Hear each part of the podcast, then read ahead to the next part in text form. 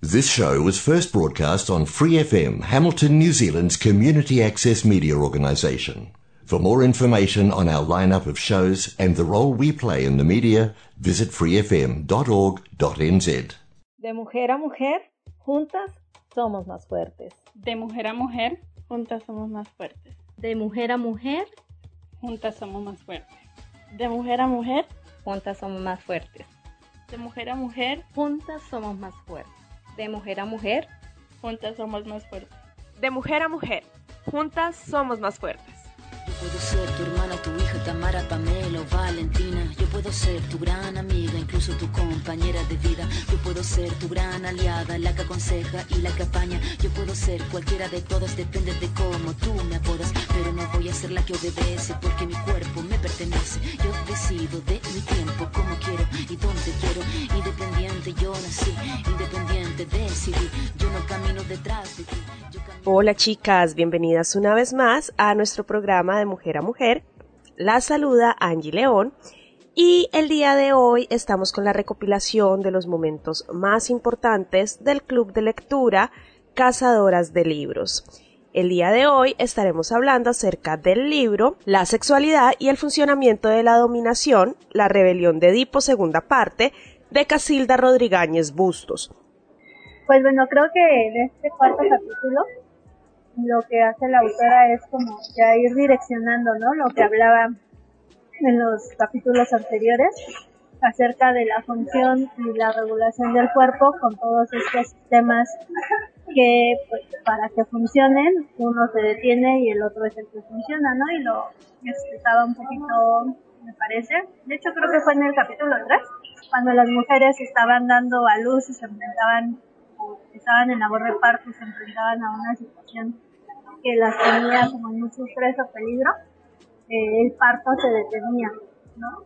Entonces, pues, hablaba un poquito acerca de, esa situación, ¿no? De cómo, pues, estas funciones de, del cuerpo, los sistemas trabajan en conjunto, que no todos pueden trabajar al mismo tiempo, ¿no? Y sobre todo, insiste en esa parte de cuando te enfrentas a mucho estrés o a peligro, tienen algunos para, para que tú puedas estar alerta y actúes en consecuencia, ¿no?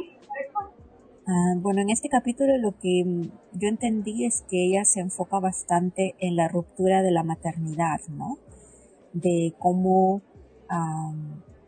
se ha creado todo un sistema en el cual la propia mujer eh, ni siquiera se inmuta al sentir a su, a su bebé o incluso se ha roto eh, la, la, lactancia natural porque en algunos lugares ella menciona ¿no? que, que ya se da pues leche artificial leche en polvo y que y que ella ella dice que su enfoque no es tanto en en si esa leche nutre o no, sino que la ruptura de, del efecto libidinal que hay entre la madre y el niño y que ahora pues mm, que ellas tratan de conectarse con el bebé pero que no pueden, que como que se les dificulta mucho porque tienen bastantes obstrucciones ya que toda su vida no han estado conectadas ni con su útero, ni con su cuerpo, ni con nada, ¿no? Ni con nuestro entorno, con la madre tierra, yo me imagino.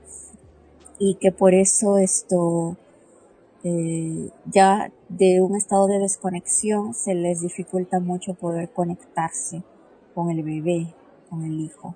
Y que algunas les ponen el bebé en el pecho y ni siquiera se inmutaban. Y también ella menciona en algún punto que mmm, esto no es algo como tan reciente, sino que ha estado, creo que ella menciona algo así como por tres generaciones. Han sido tres generaciones las que han estado expuestas a la um, medicalización de la maternidad y que pues a raíz de esto es que se está dando la desconexión de las madres con sus pequeños y a mí me pareció muy interesante donde ella menciona la matrofagia y de la madre impostora que está muy relacionado con el síndrome del impostor también. Entonces, eh, que las madres, que ellas sienten pues que no lo pueden hacer bien, que no, es, que no son suficientes, este tema. Y otra cosa también que me quedó más o menos así de la lectura es lo de los entes orgánicos, que tú también lo mencionabas, eh, Cristi, con el tema de la leche. Eh, los entes orgánicos y los entes artificiales, los diseños artificiales es el cómo los diseños artificiales tratan de cambiar el rol de la madre, que es un ente orgánico, pero que lamentablemente los diseños artificiales no pueden cumplir con eh, los roles orgánicos, porque ahí es donde se genera la conexión y de hecho, ella menciona también lo que tú decías, Cristi, de que el problema no es darle a un bebé leche de vaca, sino la conexión cuerpo con cuerpo que hay con la madre y esa conexión libidinal que hay con la madre. Porque eh, incluso también menciona sobre el biberón, ¿no? El biberón en comparación con el, chupete. Pero sí, respecto a lo que decía Cristi, por ejemplo, a mí me, me sorprendió incluso, ¿no? Esta parte de en efecto, lo que decíamos en el encuentro pasado, que se está retomando como esta parte orgánica y de ser o volver como a lo natural. Eh, incluso a mí me sorprendió, insisto, cuando habla acerca del biberón que dice que no es solo por los nutrientes y por todo eso, sino también la relación que hay, pero cuando dice que incluso el niño o el bebé, cuando mama del seno de la madre, utiliza órganos que a él también le ayudan a autorregularse.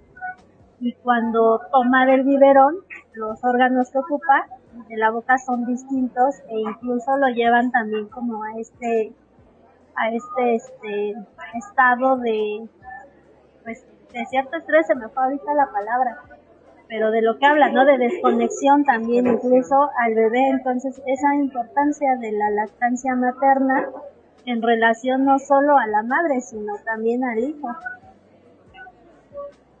Sí. En una parte también ella dice como incluso en los casos donde existe el deseo materno, porque ella no habla del deseo materno en general de las mujeres, sino del deseo materno en las mujeres embarazadas, ¿no? Entonces ella dice incluso cuando existe el deseo materno en un embarazo, lo primero que se hace es ir al doctor esa parte me sorprendió, ¿no? Porque, o sea, se me hace tan difícil imaginarme un mundo donde no, no vayan al doctor, ¿no? Entonces ella habla de que ya eh, la sabiduría corporal se ha perdido, ¿no? Porque antes simplemente las mujeres sabían, ¿no? Simplemente sabían si están bien, si están mal. Sí, como esa conexión con el cuerpo. De hecho, yo he estado últimamente mirando un poco, no sé si ustedes conocen el ayurveda, que tiene que ver también con esa conexión con nuestro cuerpo. Son muchas cosas, ¿no? Tiene que ver con el tipo de alimentación, la, conexión mm, sí, de la India, eh, la respiración, la meditación, bueno, todo esto, pero enfocado obviamente en la conexión con nuestro cuerpo y lo que consumimos eh, para que nuestro cuerpo esté saludable y de hecho ahorita hay una cumbre mm, sobre el tema eh, y en uno de los expositores ellos mencionaban precisamente cómo la medicina de hoy en día eh, como que bloquea ese autorreconocimiento que nosotras eh, o los seres humanos tienen sobre su cuerpo y lo primero que hacemos es precisamente ir al doctor frente a cualquier cosa y no conocemos nuestros cuerpos, no conocemos qué nos da la madre tierra para como equilibrar nuestro cuerpo. Ellos hablan también como de todo, de, qué es lo que genera como las enfermedades y cómo pues cómo nivelar como nuestros cuerpos, ¿sí? Entonces desde el Ayurveda también me pareció como que se conectaba con este tema de las, de las madres y la desconexión de nuestros cuerpos y lo que tú mencionas del deseo materno a mí también me generaba al principio un poco de conflicto porque no lo entendía bien, ¿sí? Lo que tú dices tienes mucha razón, ella no habla del deseo materno de quiero ser mamá y, el instinto y esa sensación de querer ser mamá, que, que eso es más como un mito, sino habla de ese deseo cuando de verdad la mujer está embarazada, cuando tiene a su hijo, esa conexión que necesita tener con su hijo y del derramamiento. Ella habla mucho del derramamiento, eh, no desde la posesión, creo que era. Sí, sí, ajá. Sí, no desde la posesión, sino como ese derramamiento de amor, de conectar, y, pero sin la posesión. Y yo siento que es, de hecho es tan difícil de explicarlo y de entenderlo porque no, no lo conocemos. Es muy difícil porque como no tenemos conexión con nuestros cuerpos, no eh, vivimos en un ajetreo diario, ¿no? Ahora trabajar, estudiar, corra para aquí, corra para allá. Como que no entendemos lo que es ese derramamiento sin la posesión, sin la manipulación, sin todo lo que lo que mm, lo corrompe, ¿no? Ella ahí también habla mucho del corromper ese, eh, la sexualidad también, ¿no? De cómo se corrompe eh, el concepto de sexualidad y de líbido, porque siempre relacionamos el deseo, la líbido, lo relacionamos es con el acto eh, sexual, ¿no?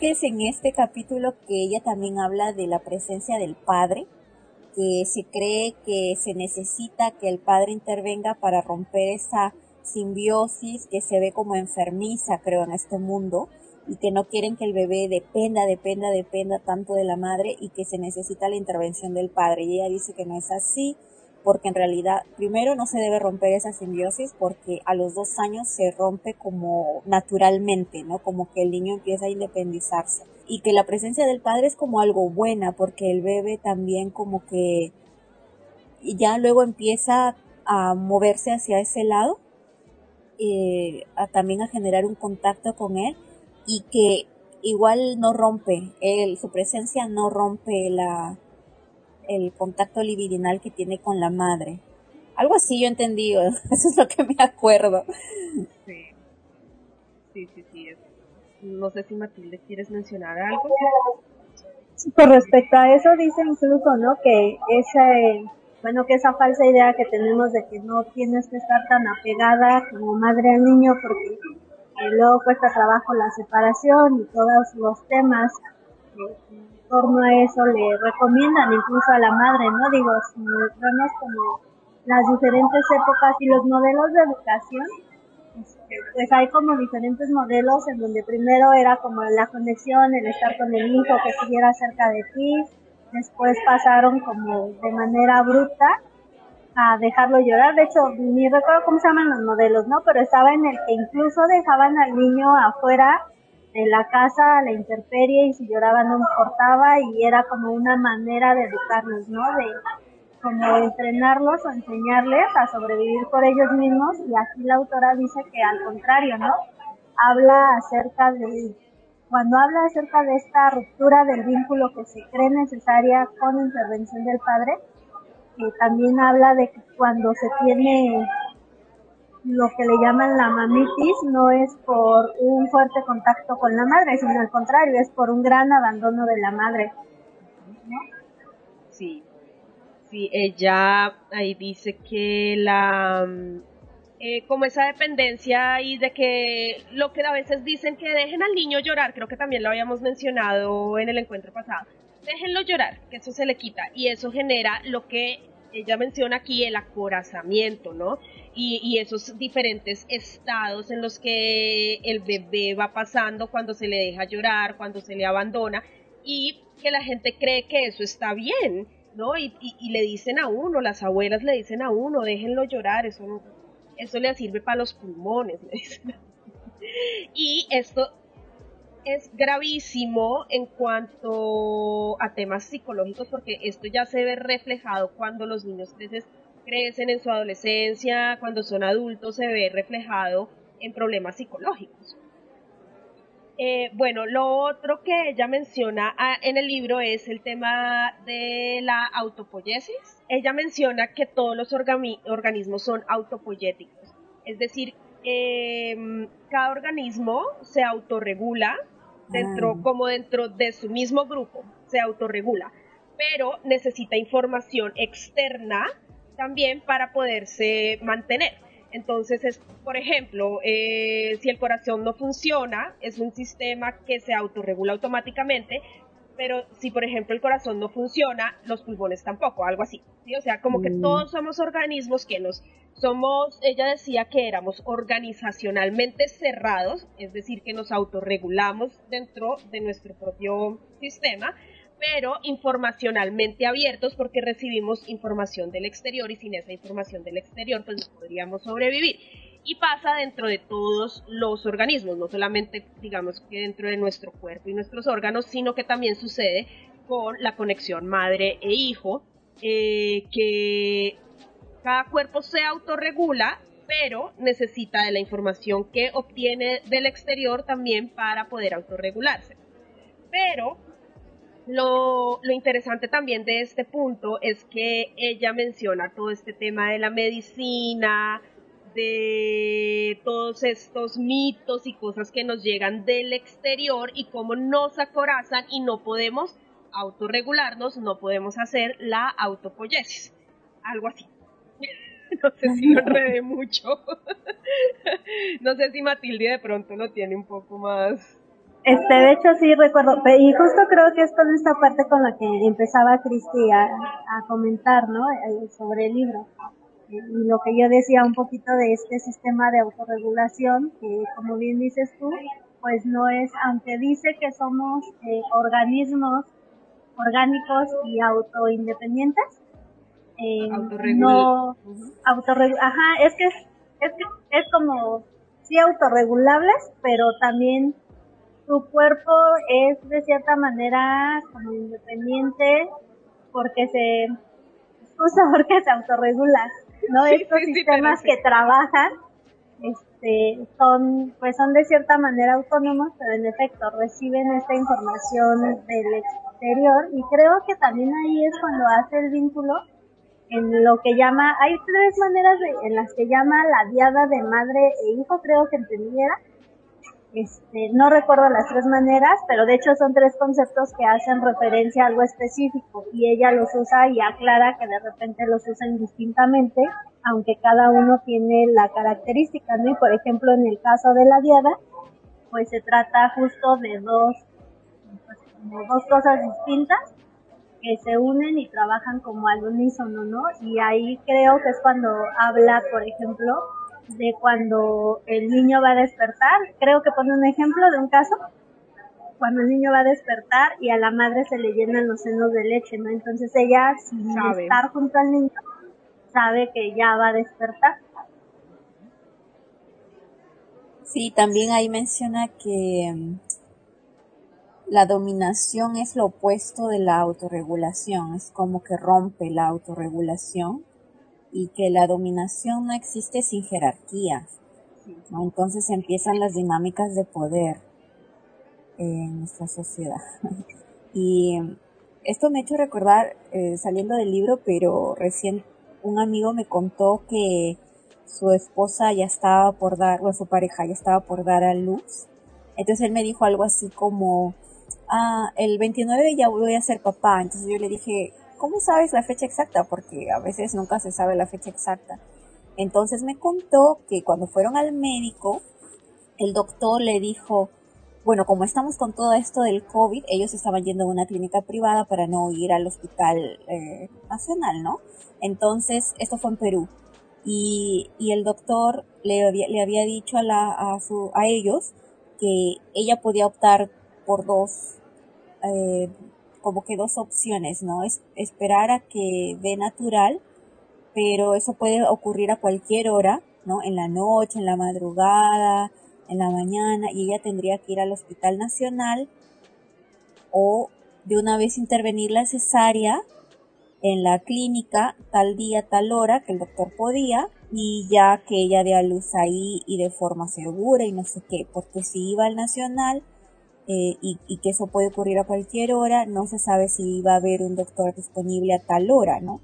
Entonces ellos optaron por la cesárea y yo, yo obviamente no le dije nada, ¿no?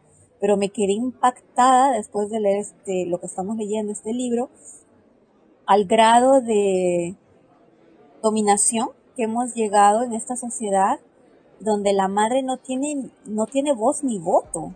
O sea, imagínate tener que dar cesárea cuando probablemente no tenga ningún problema para dar un parto natural. O sea, no sé, pero me impactó, impactó horrible.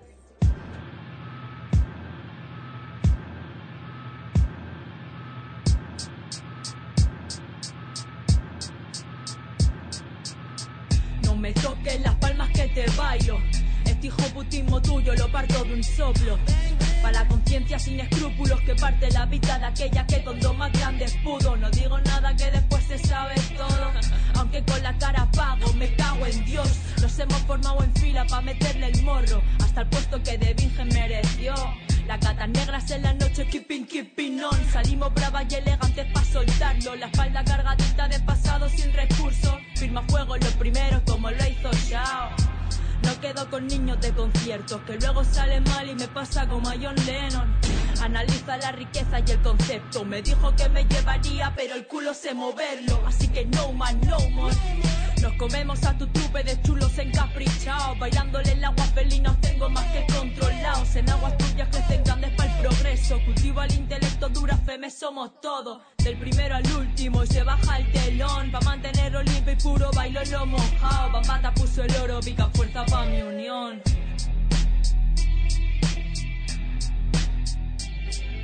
Abajo el patriarcado, las niñas en lo alto. No somos el hip hop femenino, somos el hip hop y punto.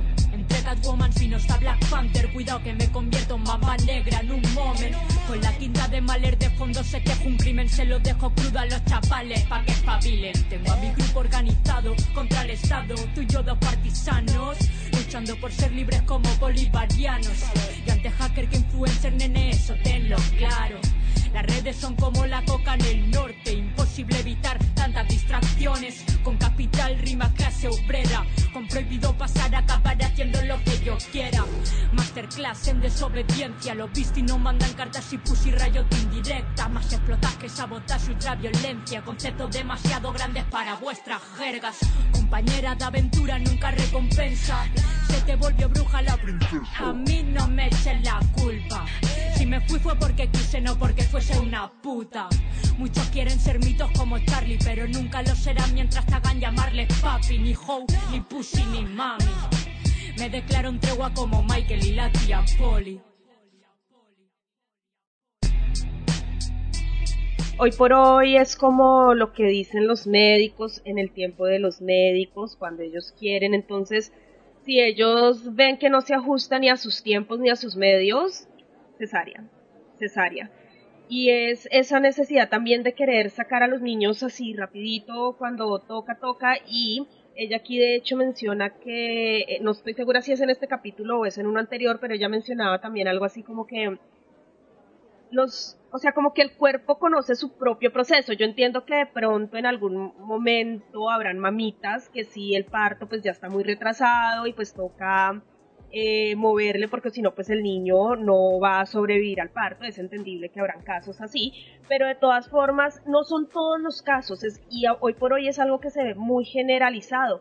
A las mamitas le sacan los bebés así, o sea, ni siquiera las dejan cumplir el propio proceso del cuerpo, que el cuerpo es, lo que ella menciona es que el cuerpo es como tan inteligente que sabe precisamente cuándo el niño tiene que venir y no necesita ni de médicos, ni de inyecciones, ni porque el mismo niño sabe cuándo salir y el, y el mismo cuerpo sabe cuándo es el momento preciso. Y de lo que mencionas con relación a lo de la dominación y la jerarquía, eh, aquí dice, el origen de nuestro malestar no es otro que el de no poder dejar fluir nuestros cuerpos. Y abajo dice, podemos comprender también que la dominación ha de ir acompañada de la jerarquía, como decías tú, Cristi, para oponerse al fluir natural sinérgico de la vida. Los organismos vivos no necesitan gobierno exterior porque se autorregulan, que es lo que hemos eh, venido mencionando, ni jerarquía porque las relaciones sinérgicas, que alguien me puede explicar qué es una relación sinérgica porque lo tengo en la cabeza, pero no sé cómo explicarlo. La sinergia es justo cuando diferentes mecanismos trabajan en conjunto para hacer funcionar algo. Ah, ok. Como que van al unísono. Ok, gracias. Dice entonces, porque las relaciones sinérgicas quedaron establecidas en la formación de su propia autorregulación, que es lo que hemos venido mencionando.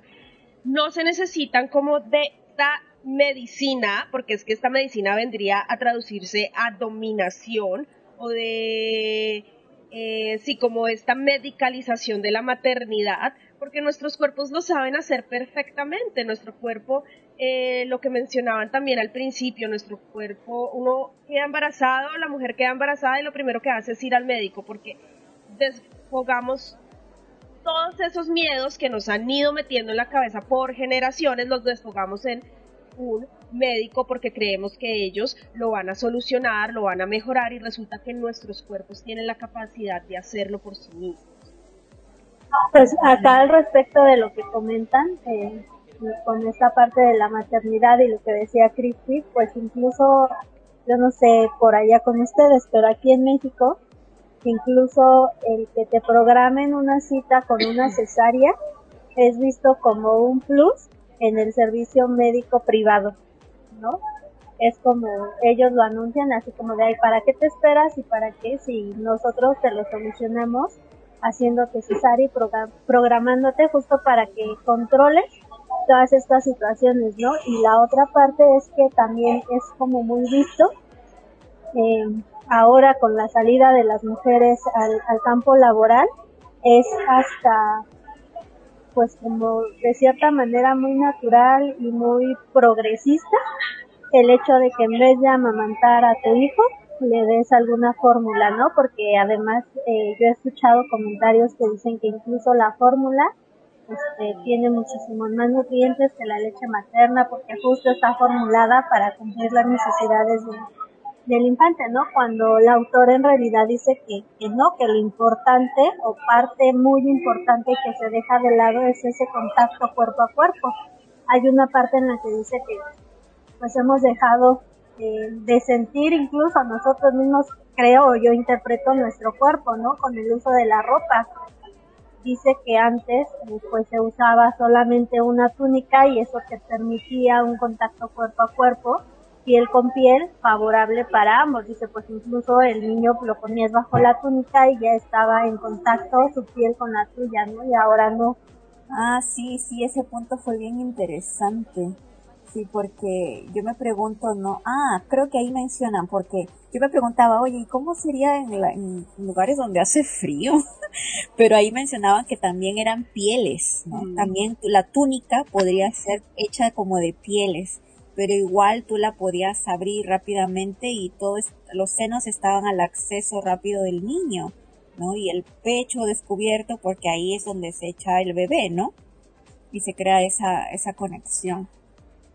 Como ella también dice como ahora, bueno, lo de la ropa, como también es tan mal visto el contacto de las mujeres piel con piel, ella es muy clara en el piel con piel porque cuando ya hay ropa la conexión ya no es la misma. Y en los capítulos anteriores ella mencionaba eso de la regulación de la temperatura del bebé y la madre que si el bebé la temperatura estaba por debajo la mamá subía la temperatura corporal y si la temperatura del bebé estaba por encima la mamá bajaba la temperatura.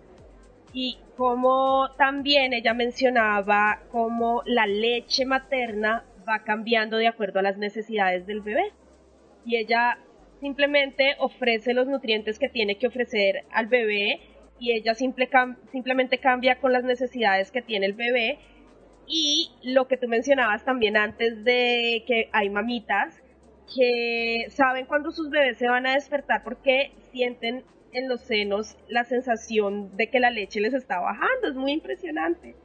No, pues eh, eh, esto que ustedes mencionaban ahorita del contacto piel a piel, me, me hace pensar mucho en los hijos prematuros, ¿no? Como la importancia de que el hijo esté todo el tiempo pegado a la mamá, porque el único, digamos, como la única manera en que el bebé puede terminar de desarrollarse y, y, como adaptarse al medio ambiente es, frente al contacto que la mamá tiene con, el bebé. Entonces, digamos, ahora ya que ustedes me mencionan como lo del parto, pienso como es muchas mamás que a veces ahora tienen los bebés prematuros y no los dejan ni siquiera quedarse con ellos toda la noche, como que les regulan el tiempo en que ella, ella los, los tiene en los brazos y digo como, como está comercializado eh, el parto, como hasta, hasta donde se ha llegado que la, que la mamá no tiene derecho ni siquiera a estar con su bebé que te necesita todo el tiempo porque él necesita pues eh, la criatura necesita calor entonces eh, creo que, que, eso del piel a piel es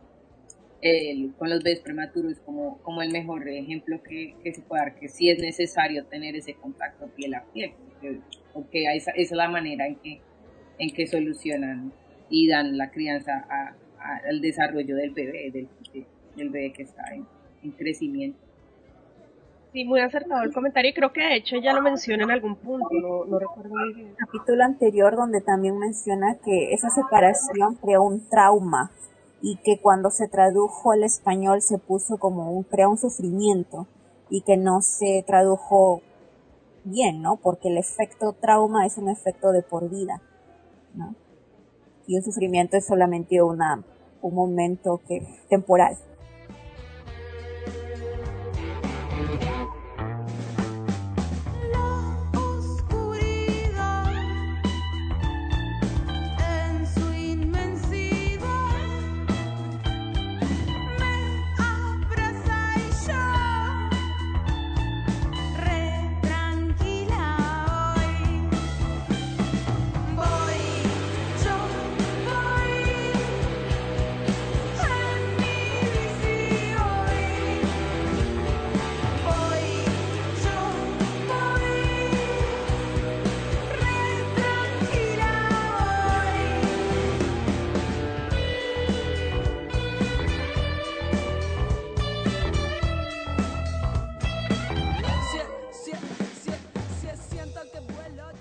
De hecho, creo que había una parte ahí al respecto, creo que era en el capítulo 3, en donde decía cómo los niños recién nacidos que son separados de la madre y les toman, creo que signos vitales, los índices son muy altos, que son índices cuando tú los tomas en un adulto, símbolo de estrés, ¿no?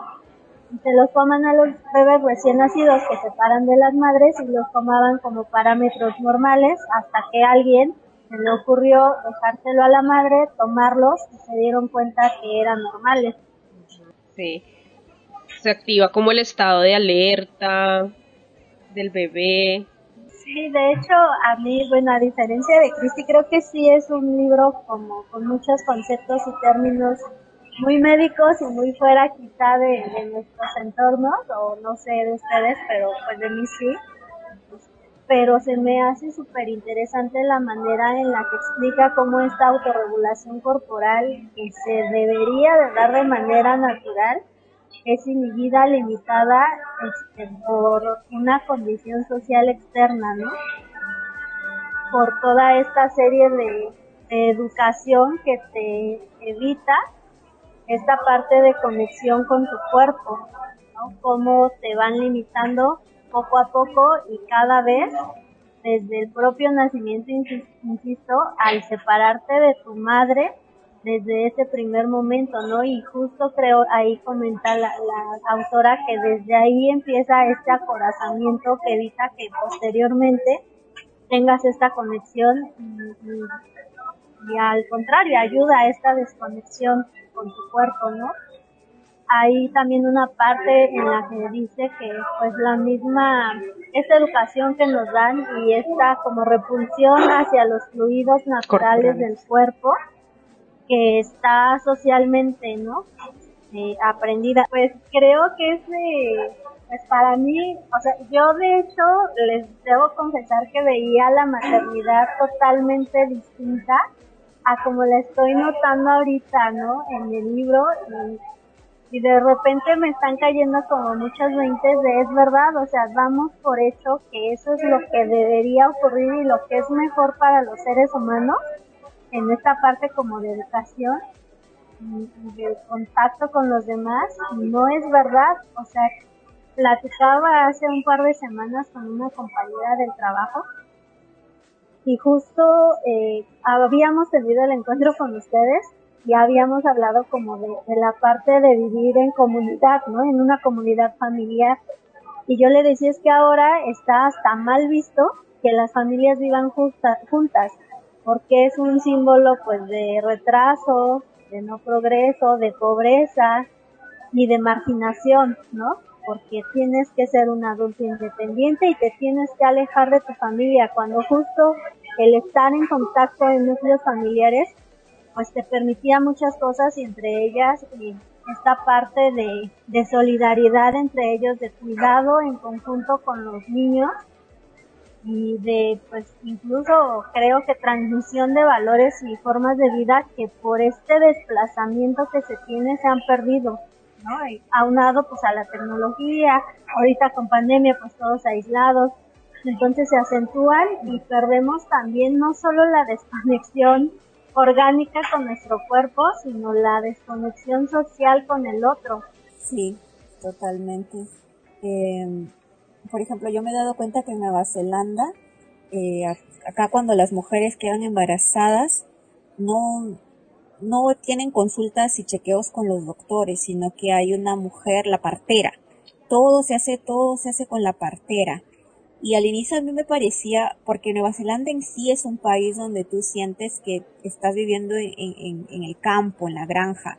Es un país bien granjero, no es así como la gente piensa que es así como moderno, como Estados Unidos, como Europa, no, es bien como granjero y eso a mí es lo que me gusta, que es como más natural, sí, más inocente, sí, ajá. Es como irte al pasado. Bueno, en fin, entonces cuando cuando yo me enteré, ¿no? Porque vi eh, dos amigas eh, que iban a dar a luz y eh, todo es con la partera. Y también cosas compañeras del trabajo, en el trabajo mencionan, ¿no? Y a mí me parecía, Dios mío, pero qué retrasados están, no van al doctor, ¿no? Porque yo venía de, de ver en Perú cómo es todo, es con el doctor, todo es con el obstetra, incluso, ni siquiera un médico general. Y acá incluso dan a luz en sus casas, la partera llega, y todo es natural, a menos que se requiera una intervención. Y, eso es bonito, ¿no? Antes a mí me parecía algo atrasado, algo cavernícola, y ahora leyendo el libro me doy cuenta que es, está bien. Lo que, lo que sí veo que es un inconveniente es que obviamente estos métodos naturales son más efectivos en mujeres que tienen esa conexión con su cuerpo, pero como ahora en esta sociedad todos estamos desconectados porque desde el momento en que nosotros nacimos nos separaron de nuestra madre, ¿no? Así como con el efecto trauma y todo lo que Sophie mencionaba. Esto entonces, estos métodos naturales, eh, igual como que las, las mujeres no los pueden aprovechar al máximo porque hay una desconexión ya interna.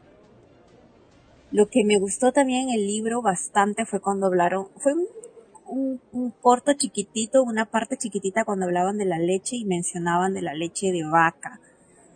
Y que la leche de vaca simboliza la dominación, ¿no? La dominación porque en el capítulo 1 hablaban, ¿no? Que cómo empezó el sistema de dominación y fue a través del ganado primero.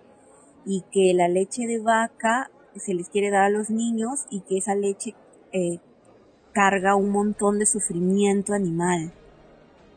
Y yo al menos eh, creo mucho en la energía de lo que nosotros ponemos en nuestro cuerpo. Yo soy vegana desde hace cuatro años y después de leer un libro sobre las energías y todo, y decía, yo no quiero poner en mi cuerpo esa energía de sufrimiento, ¿no? De, de, de explotación. Bueno, en fin, entonces ella menciona esa parte, entonces resonó conmigo, ¿no?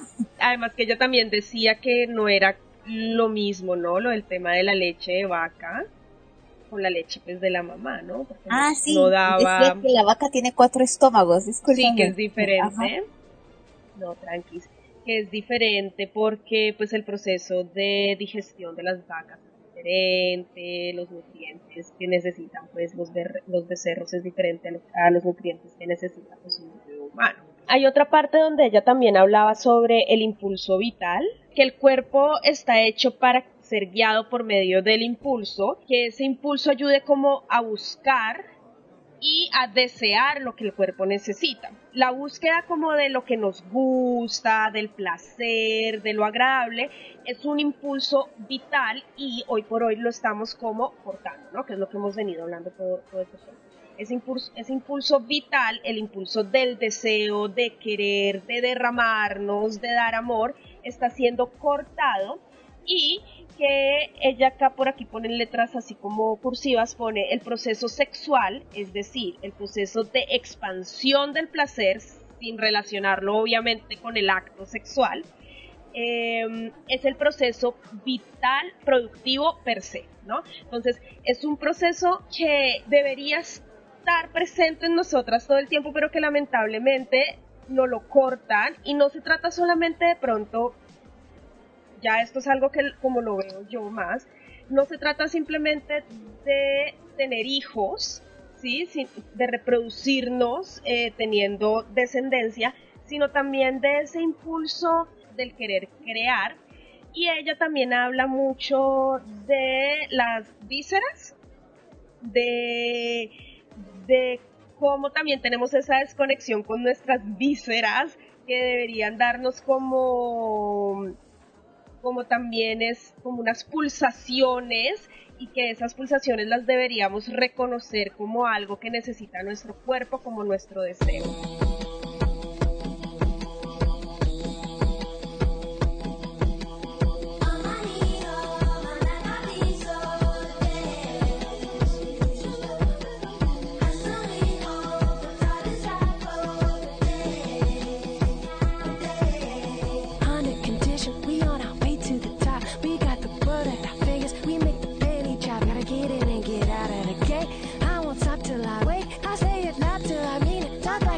Ella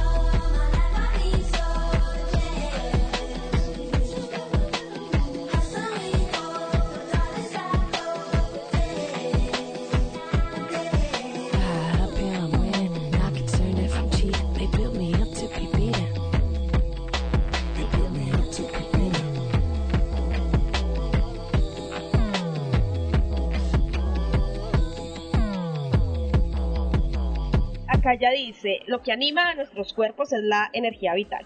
y la inhibición de esta lo que nos desanima. La verdad a mí me sorprendió, yo rara vez tengo dolor de cabeza, pero últimamente como el clima está cambiando, ya estamos entrando el otoño y es como que me quiere dar gripe y no me da y me quiere dar y no me da. Entonces a veces en la oficina he dicho, ay, como que tengo un dolor de cabeza, inmediatamente me ofrecen panadol. Yo me quedo sorprendidísima porque yo no tomo medicinas, o sea, a menos que realmente necesite algo. Yo crecí con una, viendo una abuela que todo lo cura con plantas, entonces yo no tomo medicinas. Y yo como que no, estoy bien, gracias, de solo un dolor de cabeza, por Dios. Aquí para todo. Yo también trato de no tomar casi pastillas. Y, y a veces como que, ay, tomé un tecito de no sé qué para esto y a veces la gente dice, y esto sí sirve para algo. Como que estamos, como que ya no, como que no creemos en las cosas naturales. Eh, me pasa mucho con mi mamá.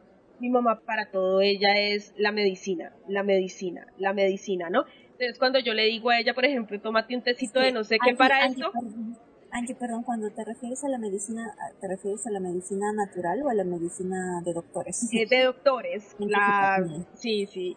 Eh, como que ya es todo ir al doctor, todo esto, y cuando yo le digo, mira, tómate un tecito para esto, o esto es bueno para esto, no me creen.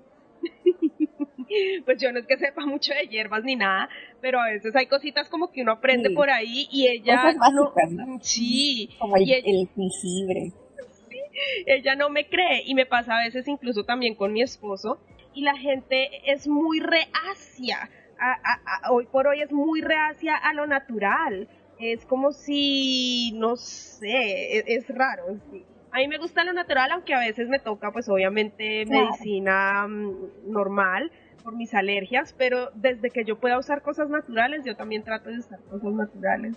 Mm. Soy al bebé, o sea, a mí sí venía con eso de, las pastas, pero antes de, dejar de venirme a Nueva Zelanda empecé con medicina homeopática y me pareció espectacular.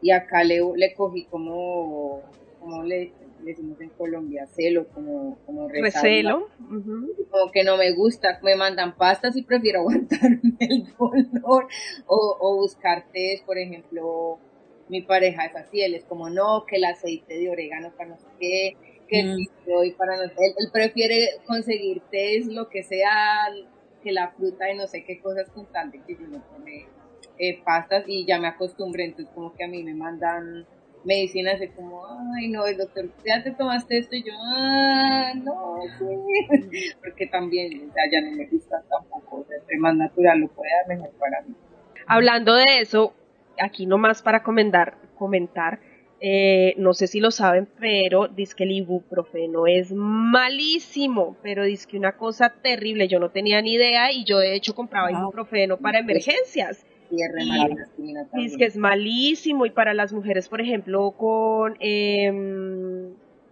ovario poliquístico, que tratan de controlar los dolores menstruales con el ibuprofeno, y es que eso puede hasta empeorar la situación. Yo no tenía ni idea, ya saben, no ibuprofeno, nada. Gracias, Angie. pues de hecho, acá, ¿no? En México se venden las pastillas para justo cólicos menstruales y lo que contienen principalmente es ibuprofeno. Luego en esta idea de lo que les comento que hasta lo natural es mal visto. A mí me ven muy raro cuando me dicen, oye, ¿no tienes una pastilla para el cólico? Y yo, no, no tienes, yo no, es que yo no uso pastillas para cólicos. ¿Por qué? yo, pues porque no me dan, o me dan muy leves y pues los tolero, ¿no? Y, y está muy mal visto y todo ese medicamento que nos venden, que al final pues es como el negocio de las farmacéuticas, ¿no? Mantenerte enfermo Sí. Para que no se les acabe el negocio. Claro. En Perú, menos mal, eh, sí hay todavía bastante fe en las plantas, pero igual en la farmacia tú puedes comprar antibióticos o cualquier cosa sin necesidad de una receta médica, cosa que en Nueva Zelanda no pasa, ¿no? Acá necesitas, solamente puedes comprar panadol y, y lo demás es prácticamente con receta médica. Yo me acuerdo cuando recién llegué me impresionó Ah, porque yo sé que en Perú no es así. Pero igual, igual hay bastante fe en las plantas medicinales allá. Sí, eh, en Colombia es igual, en Colombia eh, tú puedes ir a una farmacia y comprar cualquier tipo de medicamento sin receta. Mm. Eh, no pasa nada también acá porque mi mamá tiene tiroides, hipotiroidismo, y en Colombia ella simplemente iba a la farmacia de la esquina, decía, deme tantas pastillas de esto y se las daban. Aquí le tocó ir al médico, qué fórmula, creo que le tuvieron que volver a hacer exámenes, todo, porque pues no, no le iban a dar así las pastillas para la tiroides como, bueno, sí, Sí, y además también, o sea, yo creo que la raíz de todo esto, ¿no? De esta desconexión con la medicina natural es, es lógica a raíz de la desconexión con nosotros mismos, ¿no? Eh, si nosotros incluso, ¿no? Si las mamás con ya bebés encima de ellas se inmutan, como el libro narra, eh, y existe tanta desconexión con nosotros, con nuestro propio cuerpo, pues muchísimo menos vamos a conectarnos con nuestro entorno para poder identificar las plantas medicinales, ¿no? Y, y claro, pues es como si estuviéramos, viviéramos dopados como civilización en esta época, donde ya todo es eh, dominado por eh, ciertas mm, instituciones, eh, bueno, los doctores, ¿no? Y, y, y el resto y nosotros no tenemos voz ni voto. Porque igual no nos queda otra que confiar en lo que ellos nos digan porque nosotros mismos no podemos leer o la mayoría de nosotros no podemos leer nuestro cuerpo, lo que nos está diciendo. Salí para la escuela y no llegué. Salí del baile y me perdí. De pronto me desdibujé. Mis amigos me buscan por ahí. Los vecinos pegaron un cartel en los postes de luz del barrio. En la calle, en el subte, en el tren. Me busca mi hermano, me busca mi madre. Ella menciona que el complejo de Edipo y de Electra, que es el supuesto amor eh, el enamoramiento de los hijos hacia ya sea la madre o hacia el padre, ¿no? Ese supuesto enamoramiento.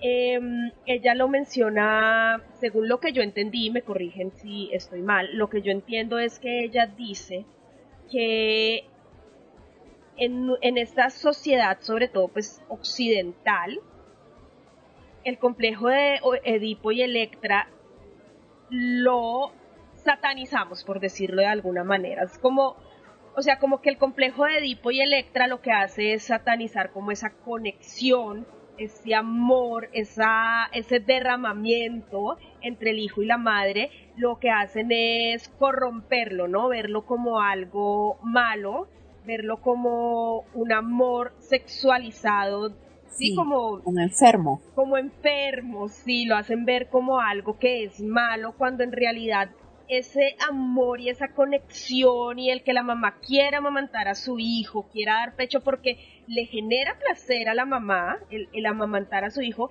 el hecho de que, de que crezcamos en esta sociedad eh, patriarcal, que ella también por acá lo menciona, que esto es un tema de, eh, de todas las mujeres que han sido socializadas en el patriarcado, eh, el querer amamantar a su hijo y el sentir placer, pero un placer como, como, como natural del propio cuerpo, como que el mundo occidental y el patriarcado nos ha dicho que ese placer está mal.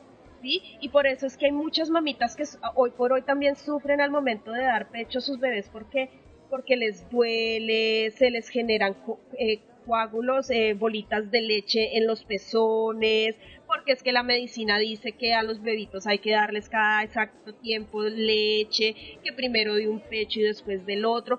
Lo o sea, como que nos han dado tantas reglas de cómo debería ser la maternidad y aparte de todo, eh, la vuelven como algo, como el sentir deseo y querer amar a nuestros hijos y darles amor, como que lo convierten en algo como decías tú, Cristi, em, no sé la palabra.